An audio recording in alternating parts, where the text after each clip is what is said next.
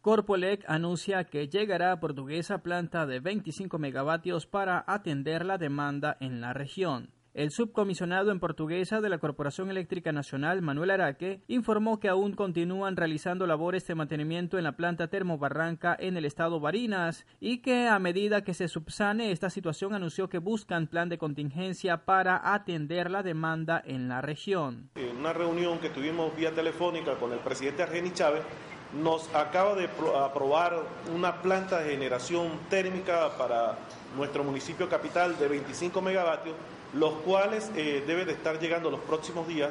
Es una planta compacta eh, para la cual necesitamos 200 metros cuadrados para ser instalada y ya en la tarde de hoy nos abocamos a acondicionar eh, los terrenos para ser colocada esa planta. Mencionó que la empresa trabaja para solucionar en corto tiempo las fallas presentadas que han ocasionado apagones en la ciudad de Guanare. Al mismo tiempo informó que el gobernador entregará al Ejecutivo Nacional algunas propuestas que buscarían mejorar el sistema eléctrico en la entidad. Entre los listados que se llevó el comandante gobernador a la reunión que va a tener con el alto eh, tren ejecutivo en Caracas, eh, pedimos 84 módulos eh, de, condensadores para hacer compensación eh, eh, reactiva, capacitiva a nuestro sistema.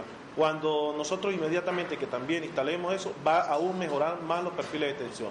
Hasta el momento te puedo decir que cerramos el vínculo de Peña Larga a Guanare. En la noche de ayer logramos reparar ese vínculo y los perfiles después de la una de la mañana hasta este momento se han mantenido por encima de 100.000 voltios. Y si los mantenemos por encima de 100.000 voltios, no hace falta administrar carga en el municipio capital. Recordó que el sistema eléctrico que abastece a la ciudad de Guanare depende del sistema interconectado que viene de la región centro del país y si se resuelve las fallas temporales que presenta Termobarranca se fortalecerá la energía en esta zona. Desde el Estado portugués, Fray Yayes, RNP Noticias.